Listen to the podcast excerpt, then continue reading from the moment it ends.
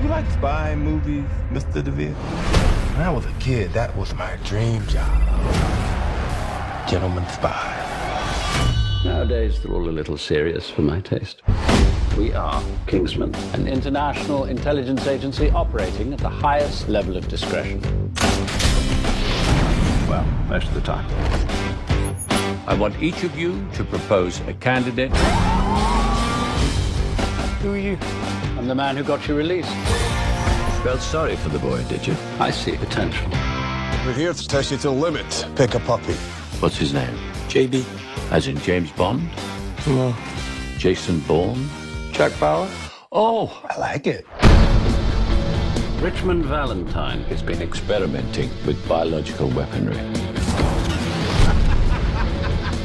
What are you gonna do? We're going to take out Valentine. Assemble the Kingsmen.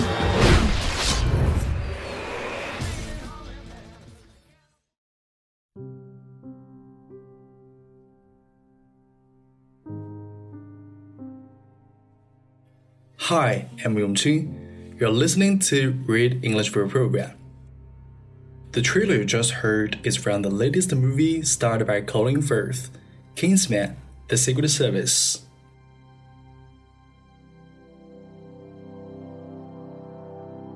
Based upon the acclaimed comic book and directed by Matthew Vaughn, Kingsman: The Secret Service tells the story of a gentleman spy who takes an ordinary working class kid under his wing and trains him in the art of espionage. It's about a street kid's journey from one social class to another, set in the two colliding worlds of life and death adventure, and a very ordinary street existence.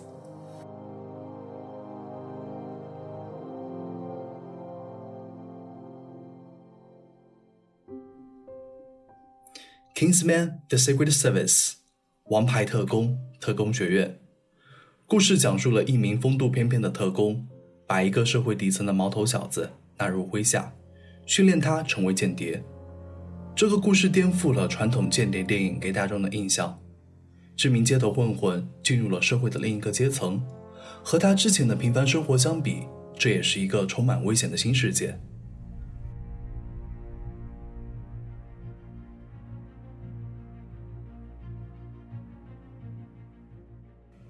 扮演这位绅士特工的就是金球奖奥斯卡影帝 Colin Firth。他的代表作有《A Single Man》单身男子，《The King's Speech》国王的演讲，《Pride and Prejudice》傲慢与偏见。现在，这位英国绅士带着新作《Kingsman: The Secret Service》来到中国。五十四岁的 Colin Firth 在荧幕下尽显优雅。电影已经在欧美地区上映，除了媒体怒赞。看过这部电影的观众还说，比起只会泡妞、只会耍帅的零零七，这个同样来自英国的特工 Kingsman，由 Colin Firth 出演，上能绅士，下能卖腐，帅成渣，真是把绅士的气质表现得淋漓尽致。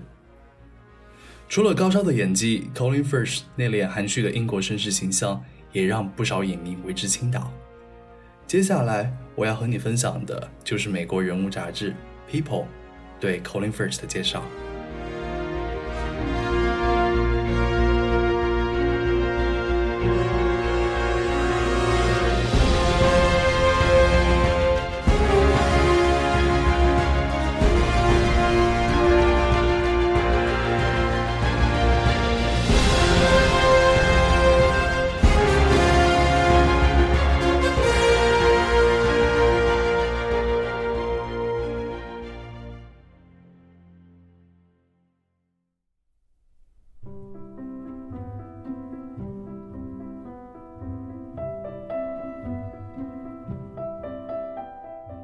Colin Firth was born in the year of 1960, Hampshire, England. As a baby, Firth lives in Nigeria with his parents, David and Shirley Firth, who both teach in the African country. At the age of three, Firth returns to his birthplace of Hampshire, England, with his family, including two younger siblings, where the acting bug bites. I did a pantomime when I was five, and everyone loved it, says Firth.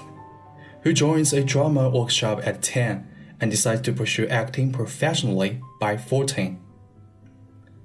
While studying at London's prestigious drama center, Firth replaces Rupert Everett, the Queen's Theatre award-winning production of Another Country, which leads to his film debut in the 1984 movie adaptation.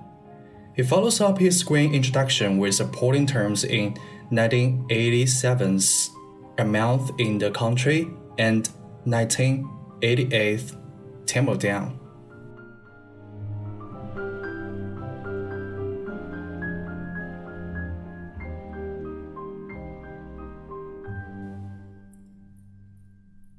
In the period of drama Valmont, Firth falls for co-star Meg Tilly. I was probably in love with Meg from the moment I met her, but it took her a while to be convinced. Firth says of their romance. Soon after, the struggling actor moves to Tilly's native Canada, where they live in a log cabin for four years with their son William whom they welcomed in 1990. After five years together, they split, with the Firth moving back to London to restart his career.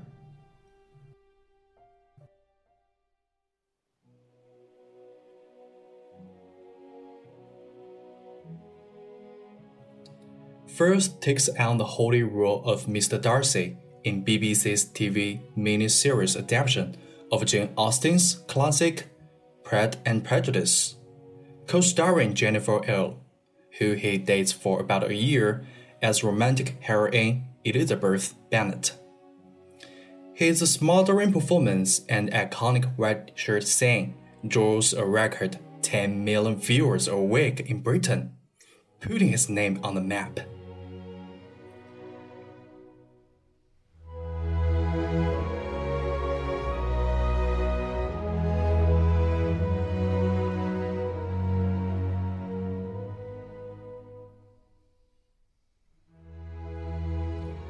After meeting on the South American site Nostromo, Firth, 36, the film's production assistant, Livia Giuggioli, 27, married in a hilltop ceremony in Tuscany, Italy. She keeps me grounded, Firth tells people of Livia, with whom he has two sons, Luca in 2001 and Matteo in 2003. My family my wife and children and a handful of very close friends are what have kept me going. The actor later tells the Sunday Times.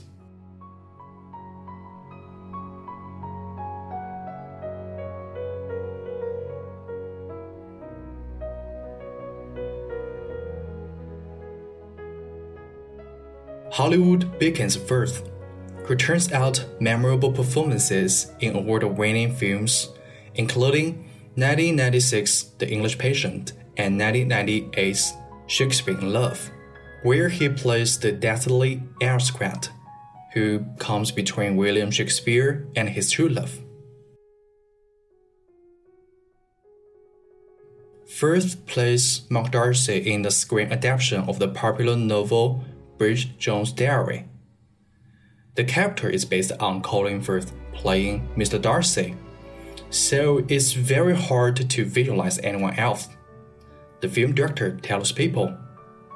Besides, he is also deeply fashionable and easy on eyes. He returns for modern day romance in 2004's Bridget Jones' The Edge of Reason.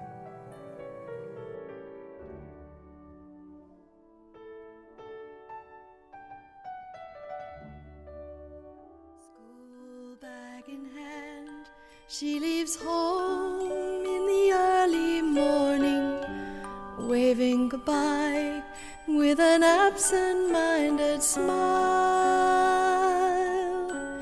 I watch her go with a surge of that. He is so sexy, Colin Firth, so sexy, and where was we? Amanda Seyfried gushes her co star, who sings and dances alongside Meryl Streep in the film adaptation of the Broadway hit Mamma Mia. With disco dancing, I'm hopeless, he says of lack of rhythm. But it didn't matter that much. Didn't the cast Sways, Trovia, and Kevin Bacon Slipping through my fingers all the time. I try to capture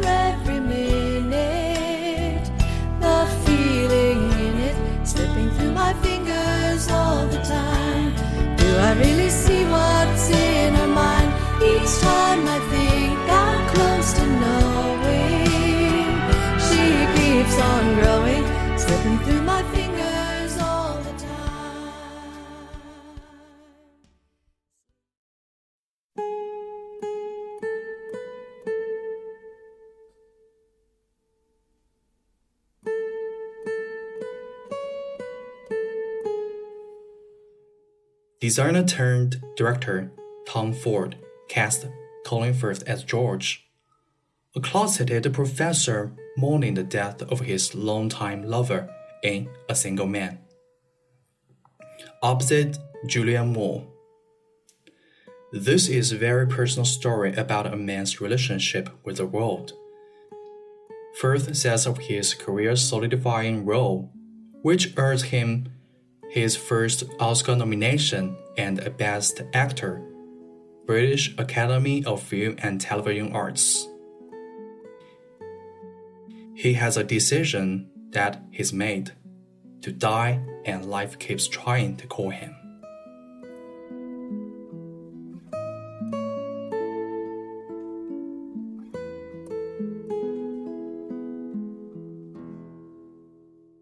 Firth sinks his teeth into another critically acclaimed part as King George VI, a monarch trying to recover from a debilitating speech impediment in the King's Speech, which also earns an impressive 12 Academy Awards nominations, including Best Picture, Best Actor for Firth, and Best Supporting Actor and Actress for co-stars Geoffrey Rush and Helena Carter. At 50, Firth finally becomes an Academy Award winner for his role performance as King George VI in The King's Speech, which also earns Best Picture at the Academy Awards. I have a feeling my career just peaked the actor jokes during his acceptance speech.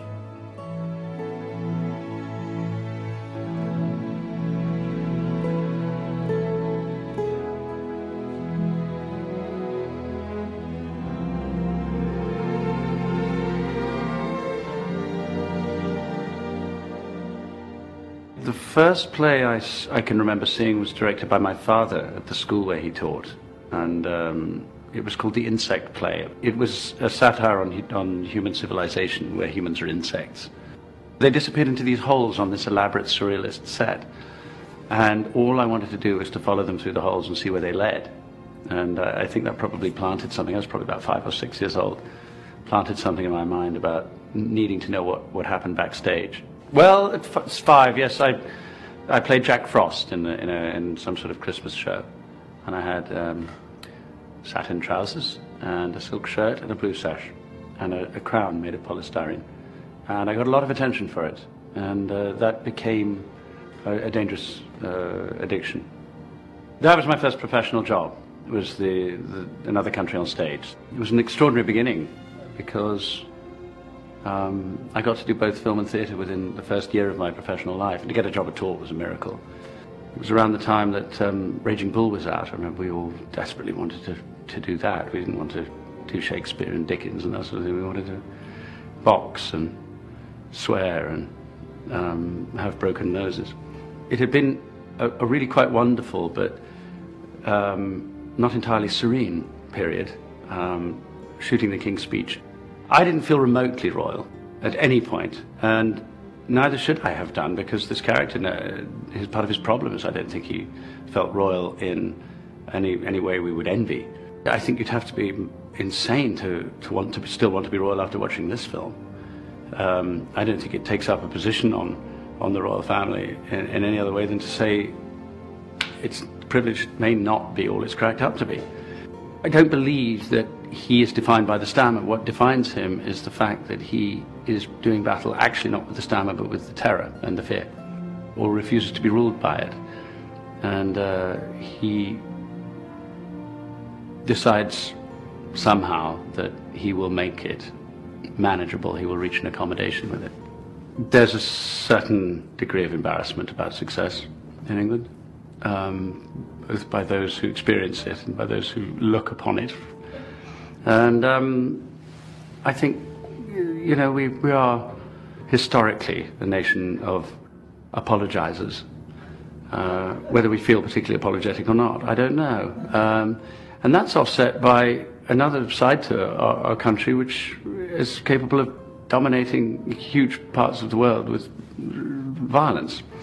You know, you don't have an empire by apologizing. It's something that's a bit hard to fathom when you study the English, really, um, to reconcile the apologetic country vicar with the um, soccer hooligan. You know, they, they both are absolutely English. I'm, I'm very romantic about the idea of quiet heroism. I, I don't particularly get inspired by someone, you know, a film about someone who can uh, lift a skyscraper or crush a planet um, in his fists. I don't find that heroic. I, this is partly why George VI appeals to me. He's, he's, a, he's considered a bit of a footnote in history, and his heroism is to do with his battle with his own demons. Because I have to cry every so often for a living, I, I find it mortifying if it spills over into my daily life, and I haven't really managed to do it for years. I would probably cry if I got a splinter or something. I fell off my bicycle a couple of years ago, and, and uh, I, I, was, I almost burst into tears. And I almost cried recently in New York because it was so cold. So, physical things bring tears to my eyes more readily than uh, emotional pain.